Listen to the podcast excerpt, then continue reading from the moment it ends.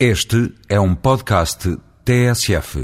Foi finalmente inaugurado o troço da linha do metro entre o Terreiro de Passo e a Estação de Santa Apolónia. Para uns, a inauguração, com pompa e circunstância, deveria ter sido evitada perante a vergonha do atraso da obra e a derrapagem do custo. Para muitos outros, é o fim de um conjunto de dificuldades provocadas pelas obras e o início da facilidade de deslocação que permitirá a utilização do metropolitano por mais de 20 milhões de pessoas por ano.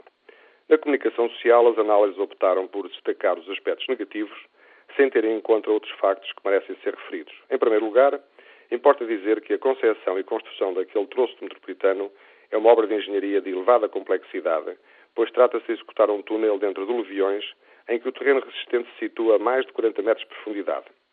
Durante a execução da solução construtiva para garantir a segurança do túnel, que exigia a furação a partir do seu interior, verificou-se um acidente que levou à entrada de água e a uma inundação generalizada no ano 2000. Perante essa grave ocorrência e as dificuldades de execução, chegou-se a questionar se não seria melhor desistir da construção. Os que acreditaram que seria possível encontrar uma outra solução iniciaram o projeto em 2003 e, decorridos quatro anos, a obra terminou com melhores condições de segurança e com a estabilização de parte dos terrenos envolventes dos edifícios do Terreiro de Passo. Também se deslocou a respectiva estação e executou-se a ligação ao transporte de barco. Por isso, não é justo dizer que a obra demorou 10 anos. Poderia ter terminado em 2000, quando se verificou o acidente, se tivessem desistido da obra. Nesse caso, muitos ficariam felizes porque as obras apenas teriam demorado 3 anos, teriam custado muito menos, mas o que tinha sido gasto não serviria rigorosamente para nada. Quanto à comparação dos custos, também há que terem atenção que os valores previstos inicialmente não correspondem aos trabalhos que acabaram por ser executados, melhorando as ligações e a segurança. Não é a mesma obra.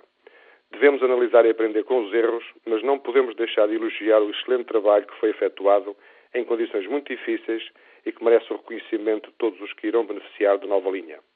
Só não comete erros quem nada produz, mas o que não podemos aceitar é o aproveitamento político das dificuldades próprias de atividades de elevada complexidade que envolvem riscos. O termos conseguido resolver um grave problema e terminar a obra é, em si mesmo, um acontecimento que merece ser comemorado. Parabéns aos responsáveis e aos que colaboraram neste novo desafio. Mas como estamos na época natalícia, ocorre-me partilhar o que vou ouvindo a um número cada vez maior de pessoas, ano após ano. A doença das prendas.